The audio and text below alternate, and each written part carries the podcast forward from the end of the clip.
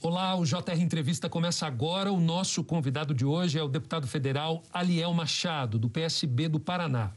O deputado é presidente da Comissão de Ciência e Tecnologia, Comunicação e Informática da Câmara. Deputado, seja bem-vindo, é um prazer recebê-lo.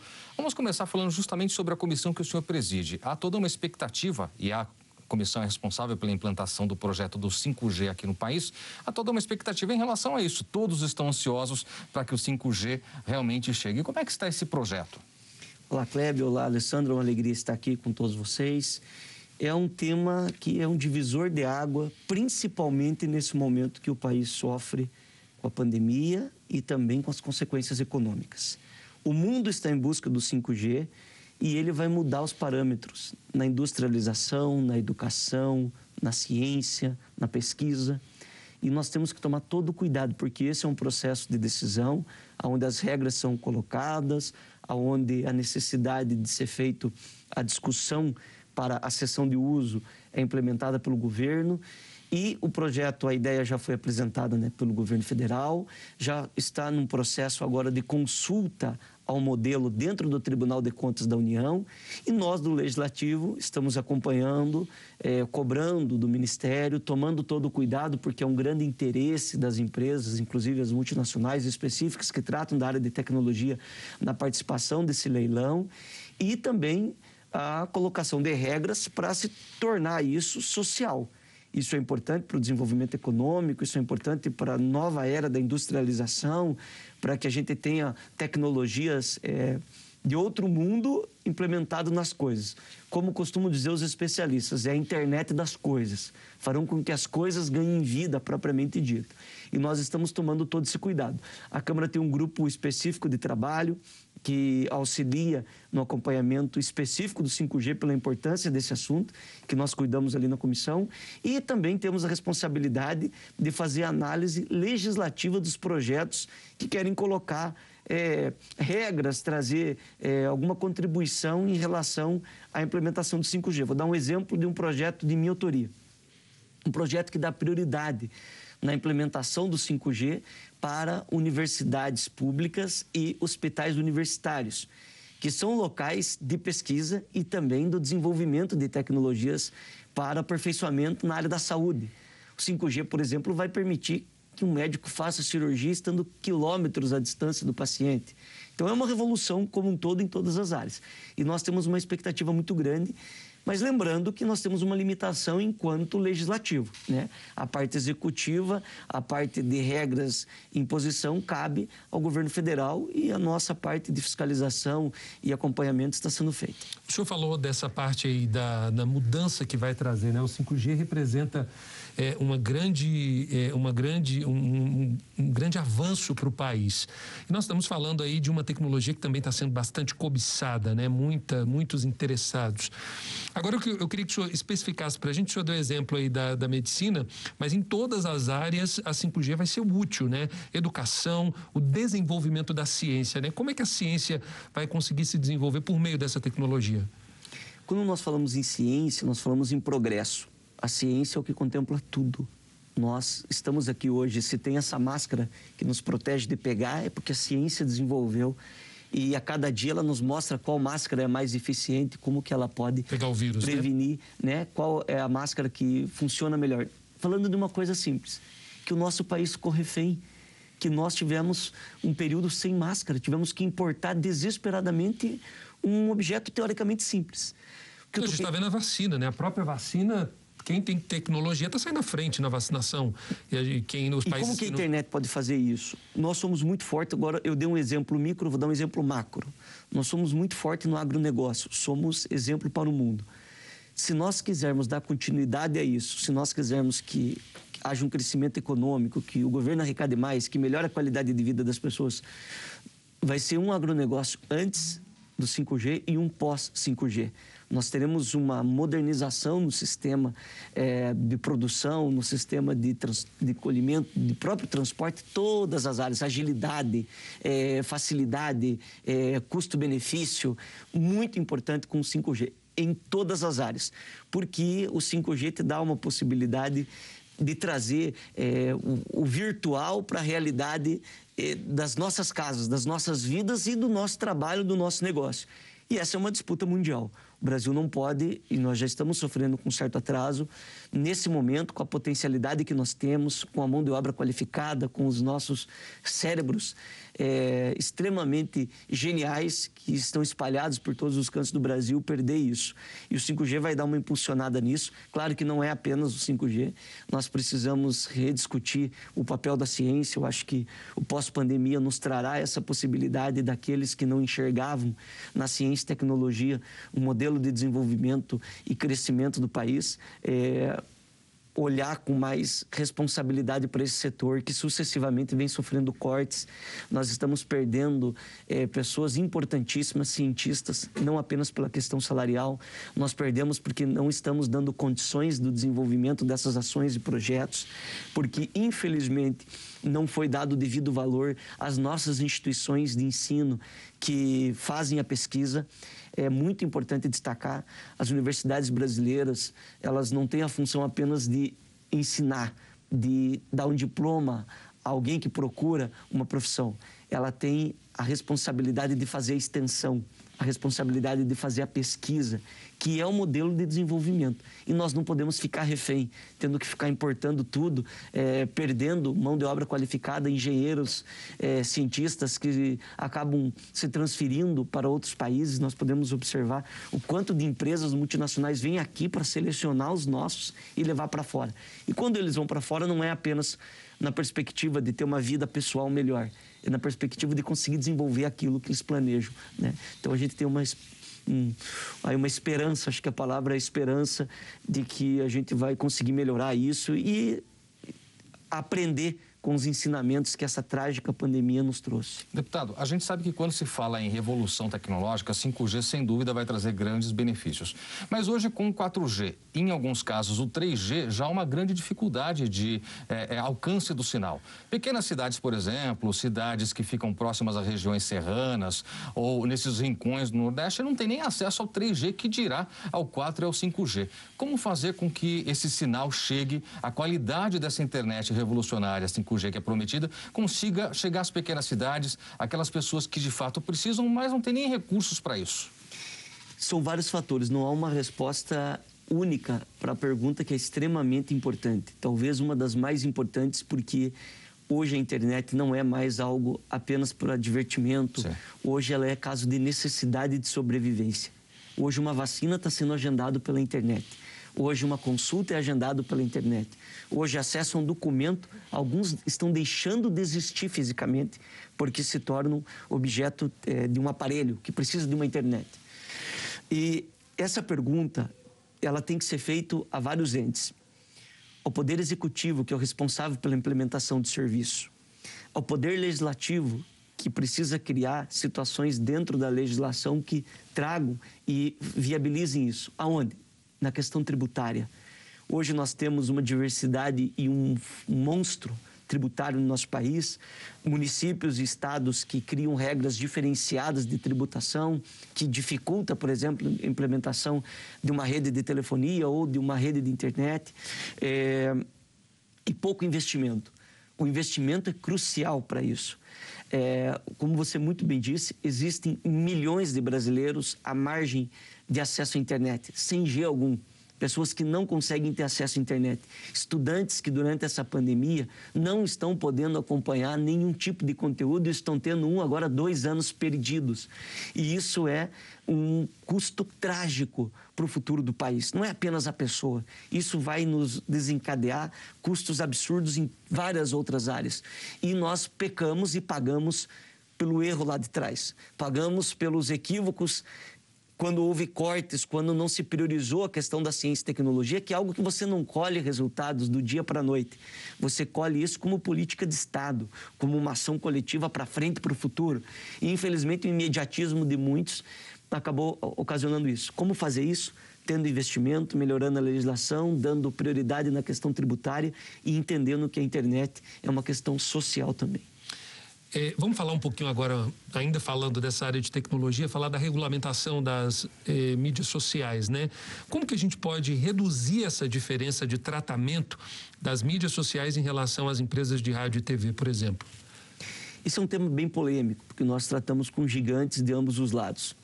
E claro que a disparidade no tratamento acaba criando uma dificuldade, inclusive porque essas redes, essas plataformas, é, sua grande maioria, é, para não dizer a totalidade, nem são do país, né? Elas... Não, e terminam não sendo responsabilizadas por absolutamente nada que acontece. É, eu discordo da parte que absolutamente nada. Eu acho que a gente tem algumas previsões no Marco Civil da Internet. A nossa legislação é uma legislação avançada do ponto de vista da responsabilização, porém ainda pelo assim, a modernidade é tão ágil, ela acontece tão rapidamente que precisa de alguns aperfeiçoamentos. É algo pífio, né? Isso, é, Bem... é, isso é natural, isso precisa ser feito à medida que as coisas vão acontecendo. Eu, por exemplo, questionei uma das plataformas sobre um vídeo de de uma criança que era instigada a cometer praticamente um crime. Uma criança andar com um lençol com uma vela acesa. Tipo um crime. Uhum. Isso foi postado. A plataforma retirou aquilo rapidamente é, de veiculação. Porém, aquilo está rodando nos aplicativos de mensagem e aquilo é incontrolável. Agora você não controla mais. Até essas outras medidas. Como fazer isso e criar uma responsabilização. Isso tem uma linha muito tênue e é uma, uma um grande desafio para todos no mundo inteiro, não é apenas aqui no Brasil.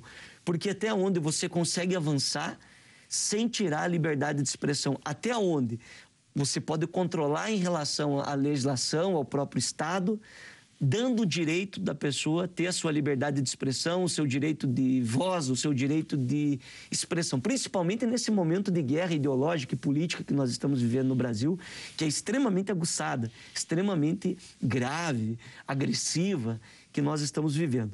Agora, concordo muito com você, Alessandro, de que, do ponto de vista é, tributário, da importância que os meios de comunicação, que a rádio e TV, que é muito mais acessível, muito mais social, com contrapartidas e com responsabilidades específicas, em leis mais específicas, é, precisam também, já que a disputa está dentro dessa área, é, serem regulamentadas.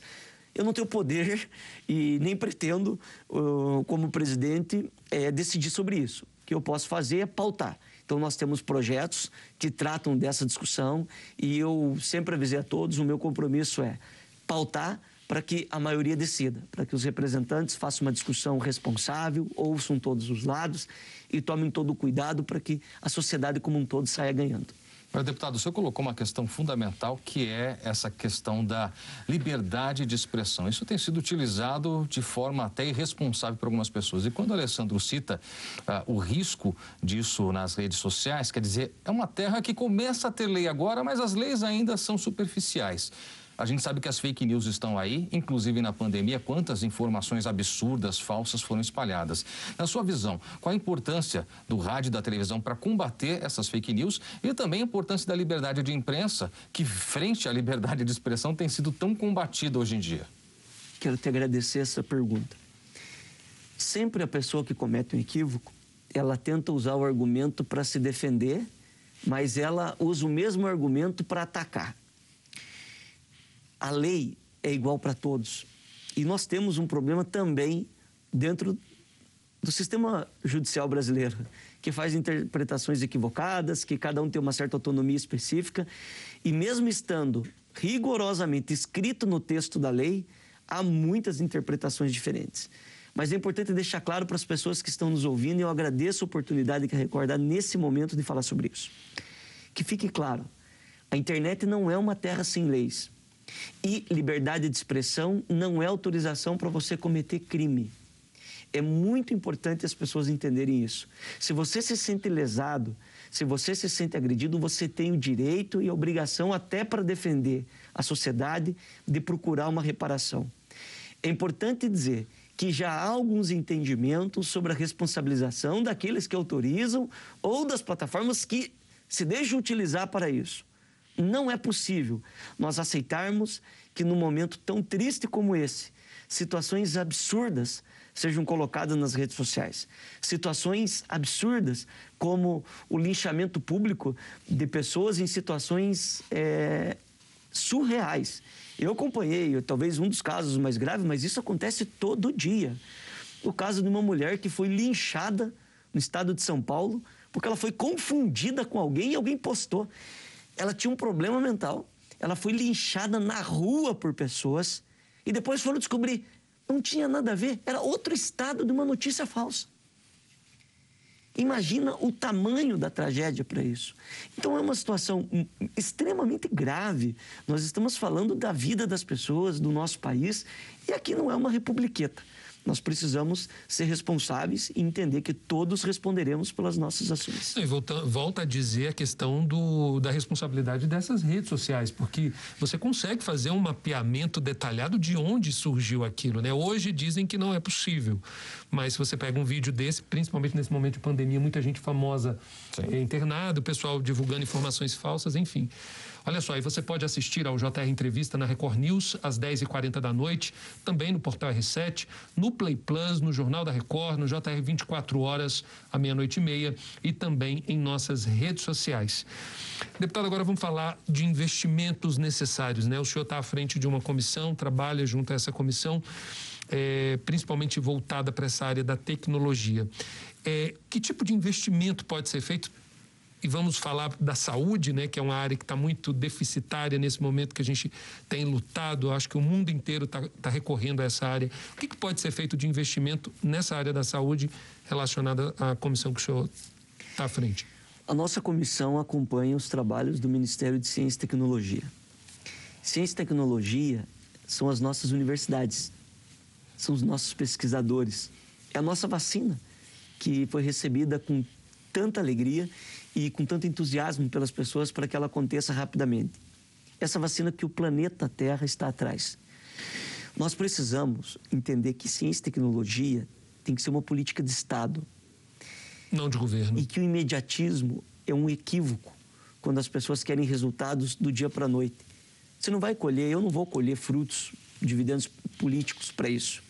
Eu quero que lá na frente, quando os meus netos, quando os meus filhos é, conseguirem ter acesso a uma plataforma, a uma ideia desenvolvida aqui dentro, seja uma vacina, seja um medicamento, seja um aparelho, um aparelho qualquer de saúde pública, um aparelho auditivo, um aparelho é, respiratório. Universidade Campus Ponta Grossa, da Universidade é, Tecnológica Federal. Um projeto desenvolvido por alunos e professores da instituição pública, produzindo respiradores a dois mil reais. Veja, isso é ciência e tecnologia para traduzir as pessoas. E nós precisamos de investimento nessa área. Nós precisamos com que os fundos que financiam, que o sistema tributário das nossas empresas de tecnologia, que o setor que disputa isso com o mercado externo, porque a área de tecnologia é o, o parâmetro para você fazer análise dos países que conseguiram crescer mais rapidamente e distribuir renda. Porque não adianta crescer, não adianta ter mais dinheiro. Isso tem que chegar até a vida das pessoas, qualidade de vida. O governo precisa entender esse papel. Então, na área da saúde, é tudo. Fora o que nós já temos existente, tudo que você tem perspectiva de criar, tudo que você tem um sonho de que aconteça, depende da ciência, depende da tecnologia. Dia desses eu vi, inclusive numa reportagem da Record, a entrevista com um cadeirante que teve um acidente para, paraplégico e ele dizia: Olha, eu sonho com que a ciência um dia consiga descobrir uma oportunidade de eu voltar a andar. E é isso. Para traduzir para as pessoas, é isso. E é muito possível. Se hoje o mundo consegue é, ter uma vacina em tão pouco tempo, se nós hoje conseguimos ter avanços tecnológicos, e você conversar com seu filho pelo celular, ao vivo, por, por vídeo, inclusive, de outro lugar do mundo, é porque a ciência, porque a tecnologia funcionou. No hospital, né? Você vê matéria de gente se despedindo de ente querido, a última imagem que tem é do celular. É a última imagem. É a última imagem. Hoje é uma realidade que é de cortar o coração. Mas se é você tem a possibilidade, porque nem o enterro você pode ter, nem o, o, o momento de despedir dessa doença permite ter. E você acaba se despedindo muitas vezes. Eu vi muitos casos desses, muito bem lembrado, da pessoa vendo ali. Então, é investimento, é o cuidado. Investimento como política de Estado, não como política de governo. Muito bem, muito obrigado, deputado. O JR Entrevista vai agora um rápido intervalo, mas a gente volta já já para falar sobre a importância das reformas estruturais para superar a crise provocada pela pandemia. Não saia daí, a gente volta já. Estamos de volta com o JR Entrevista, aqui com a gente o deputado federal Aliel Machado, do PSB do Paraná. Deputado, nós vamos falar agora um pouquinho de um tema muito relevante no governo, essa reforma ministerial. Sete ministros no total, sendo que seis novos, e o ministro Queiroga, eh, Marcelo Queiroga da Saúde, ele já estava no cargo. Como é que o senhor vê essa movimentação feita pelo presidente Jair Bolsonaro? Eh, será que ele, ele respondeu aí a uma pressão ou, enfim, tinha que mexer mesmo? Foi positivo? O que, que o senhor achou? Eu tenho muitas críticas à maneira o governo vem conduzindo, principalmente por nós estarmos no meio de uma crise. Há uma disputa no momento que deveria ter união. Há uma tentativa de se encontrar culpados, distorcer informações e criar dúvida na cabeça das pessoas que precisam de liderança, não precisam de dúvida. O mundo tem essas dúvidas, nós temos problemas para resolver, mas cabe ao gestor trazer segurança. E no momento de pandemia, no momento que o Brasil batia recordes e continua batendo recorde de mortes, o governo preocupado em fazer guerra dentro das Forças Armadas, priorizando aquilo que não é prioridade, fazendo discussão fisiológica e não com a responsabilidade do país.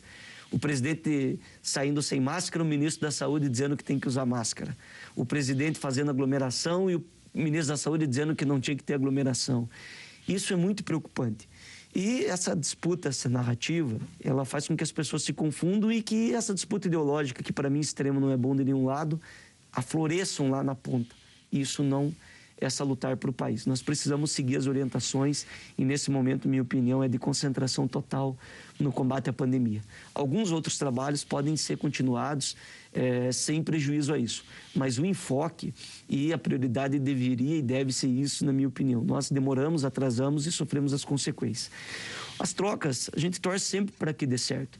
Nós esperamos que essas alterações e mudanças, é, as pessoas que entraram, que elas acertem que os ministros cumpram com a sua obrigação e que tenham responsabilidade. O cargo não é, é o presidente nomeia, mas o cargo é do Brasil. A responsabilidade do ato e da função é de todos. O presidente é legítimo, foi eleito, eu torço para que dê certo, a gente acompanha e ajuda em tudo aquilo que é possível, mas também é nossa obrigação alertar, é nossa obrigação contar isso e trabalhar com a realidade, com os fatos concretos. Então eu tenho uma certa preocupação, é, eu acho que não houve um planejamento para todas essas ações. É, o próprio governo com muitas dificuldades, algumas das, dessas mudanças não aconteceram por vontade do presidente, aconteceram por pressão, especificamente pelos equívocos cometidos pelos anteriores. A gente pode observar ali, é, principalmente o ex-chanceler que das relações exteriores, o que criou uma crise institucional gravíssima com a Justiça, o Supremo, com o Senado Federal e com as relações fora do país, o que nos prejudicou para trazer os insumos para a produção das vacinas e outras ações.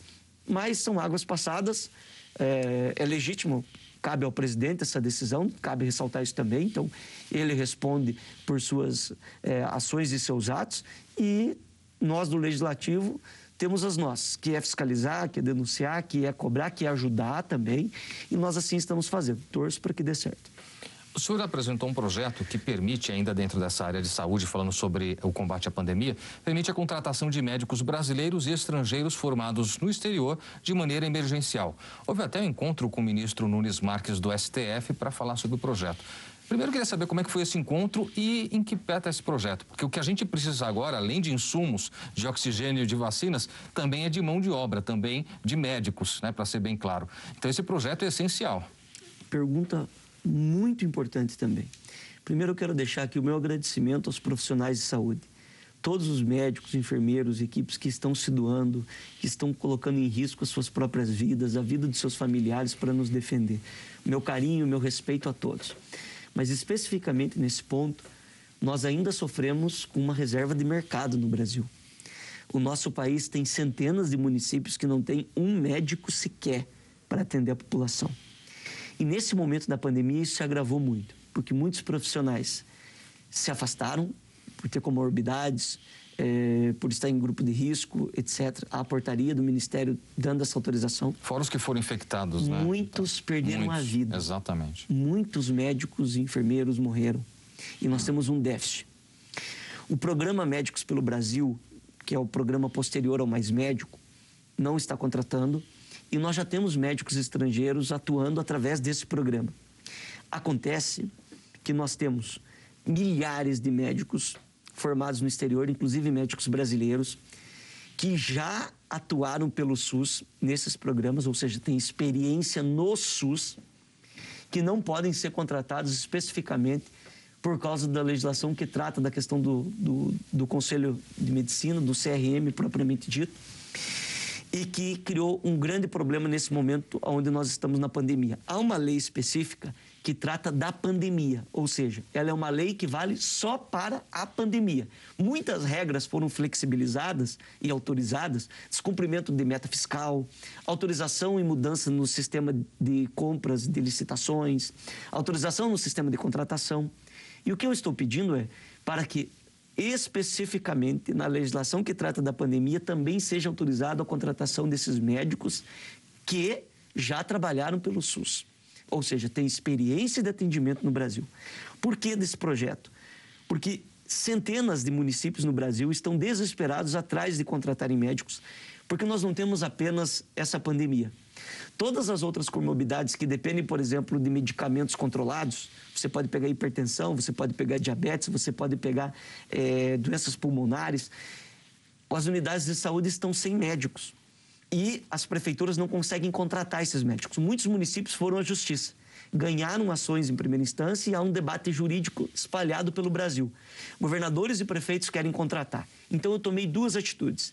A primeira foi protocolar um projeto que eu estou tentando o apoiamento de urgência para que seja votado na Câmara dos Deputados, no Congresso Nacional, e o outro foi uma ação na Justiça que nós propusemos através do meu partido, porque tinha legitimidade para propor, pedindo uma autorização em se tratando de direito fundamental, direito à saúde e a gravidade da pandemia.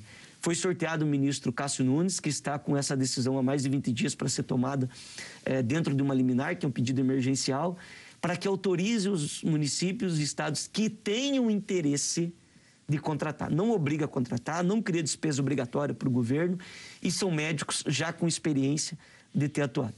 Lembre-se, muitos desses médicos são médicos intensivistas médicos com especialidade em UTI, que poderiam ser utilizados. Nesse momento está faltando leitos, e os leitos faltam não apenas por equipamentos, porque os equipamentos demoram um pouco para chegar. Se não tiver médico, não tem como atender as pessoas. É muito grave e eu tenho uma esperança muito grande que essa ideia, seja por qual meio for, que ela seja efetivada.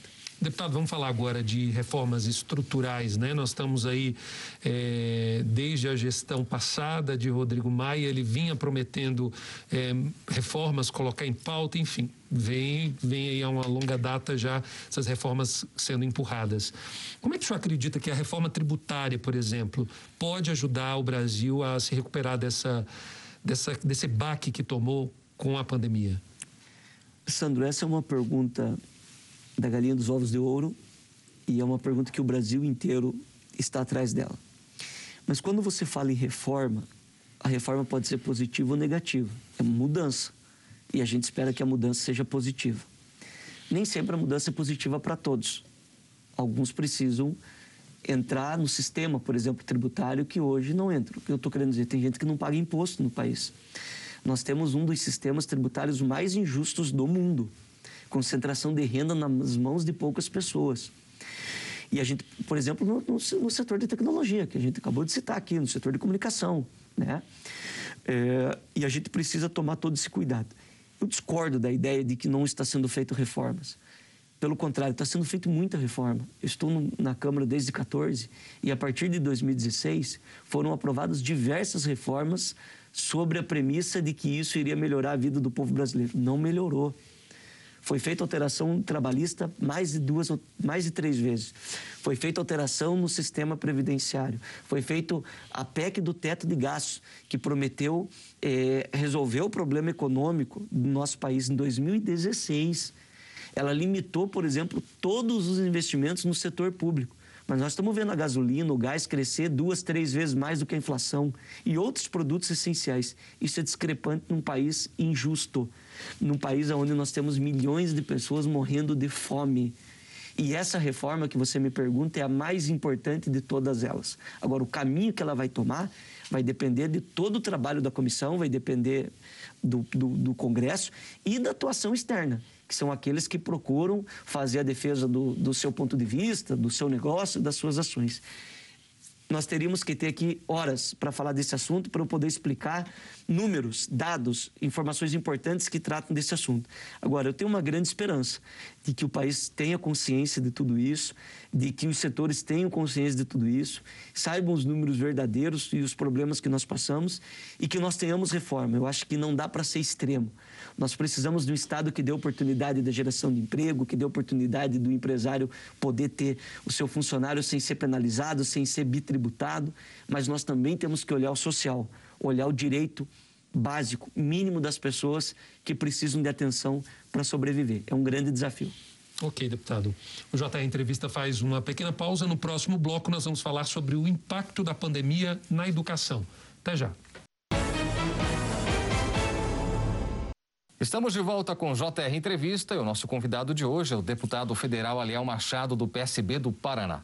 Deputado, a gente falou no primeiro bloco muito sobre a questão do prejuízo de crianças, adolescentes, estudantes de um modo geral, que por causa da internet não conseguiram ter acesso aí a, aos conteúdos e perderam mais do que um ano, o senhor citou até dois anos. Quais são os principais entraves e de que maneira isso pode ser melhorado para que essas pessoas não percam novamente? Porque com a pandemia agora, é, de novo sofrendo um pico, a gente nem sabe como é que vão ficar essas aulas, né? Então, como é que o senhor vê essas dificuldades e quais as soluções? Nós temos uma responsabilidade dividida entre os entes federativos, estados, municípios e União. É preciso investimento e cuidado na priorização da educação. Um avanço que nós tivemos importante foi a aprovação do novo Fundeb, colocado dentro da Constituição Federal, que aumenta a porcentagem de repasse de recursos aos municípios ao longo dos próximos anos, além da garantia constitucional. E o planejamento e investimento tanto dos municípios quanto do governo dos estados e também da União. O cuidado, se nós tivéssemos executado como planejado o Plano Nacional de Educação, com os investimentos, a valorização dos nossos profissionais, nós não passaríamos por isso. Mas hoje, é até difícil de falar, mas essas crianças não é que elas não têm internet, elas não têm comida em casa. A ida para a escola era para poder se alimentar. Uhum. É uma triste realidade e é, eu volto a falar da reforma tributária. Eu volto a falar sobre as prioridades que o Brasil precisa fazer a curto prazo é um tempo perdido, não tem o que fazer. Essa doença trouxe uma realidade absurda para nós e agravou os nossos problemas já muito sérios, inclusive na educação. Nós vamos precisar de muita dedicação, nós vamos precisar de muito investimento, valorização dos nossos profissionais e investimento na área de tecnologia, na área de ciência. Eu, por exemplo, tenho outro projeto de priorização nas universidades públicas da disponibilização da internet, de 5G para avançar a pesquisa, para dar acesso aos trabalhos de extensão e também a valorização da nossa educação. É uma responsabilidade dividida entre os entes federativos, da própria iniciativa privada, porque o desenvolvimento do país, é, a qualificação e tudo mais depende de uma educação de qualidade. E o governo colocar como prioridade. Não esse governo, todos eles. Nós não estamos falando de um plano de um ano, de dois anos. Nós estamos falando de um plano educacional geracional importante, longo. Eu espero que assim seja. O senhor falou um projeto do senhor das universidades, mas eu acho interessante. É, como é que o senhor viu? O, a gente falou da, da, educação básica aí, pessoa que não tem o que comer, né? E muito menos vai ter acesso à internet. Como é que o senhor viu o impacto da pandemia nas universidades, né? E que, o que é possível fazer para mudar essa, essa realidade? Eu acho que naturalmente se mudou muito a visão sobre as nossas instituições de ensino porque nós ficamos dependentes de tudo isso e elas foram é, o, grande, o grande motriz nesse momento de pandemia de diversas ações desenvolvidas extremamente é, importante e com, com grandes ganhos para nós. O que precisa ser feito é eu vou repetir, parece é, que eu estou aqui é, sendo repetitivo nisso, mas a questão fundamental é orçamento. Quando você desacredita, quando você ataca, como infelizmente muitas das nossas instituições foram atacadas, fake news foram espalhadas, mentiras sobre o custo das nossas instituições, porque eles fazem o comparativo apenas o aluno e o professor. A universidade tem extensão, a universidade tem a pesquisa. A pesquisa traz ganhos é, monumentais para todos nós. Então, é uma grande preocupação em relação a isso. O cuidado é uma legislação que permita que se tem os investimentos, a garantia, como nós colocamos agora, da proibição do contingenciamento de recurso específico no Fundo de Ciência e o cuidado na briga orçamentária para que não hajam mais cortes, como infelizmente está acontecendo. Ou seja, né, priorizar a educação. Duas palavras simples. Priorizar a educação, a universidade e a ciência é priorizar a vida. Perfeito. É priorizar o desenvolvimento econômico, é priorizar o futuro. Perfeito. Obrigado, deputado, pela entrevista. O JR Entrevista fica por aqui. Lembrando que você pode assistir ao programa na Record News às 10h40 da noite, também no R7, no Play Plus, no Jornal da Record, no JR 24 horas, à meia-noite e meia e ainda em nossas redes sociais. Mais uma vez, deputado, muito obrigado pela presença aqui no JR Entrevista. Obrigado também a você pela companhia. Nos vemos no próximo JR Entrevista. Até lá.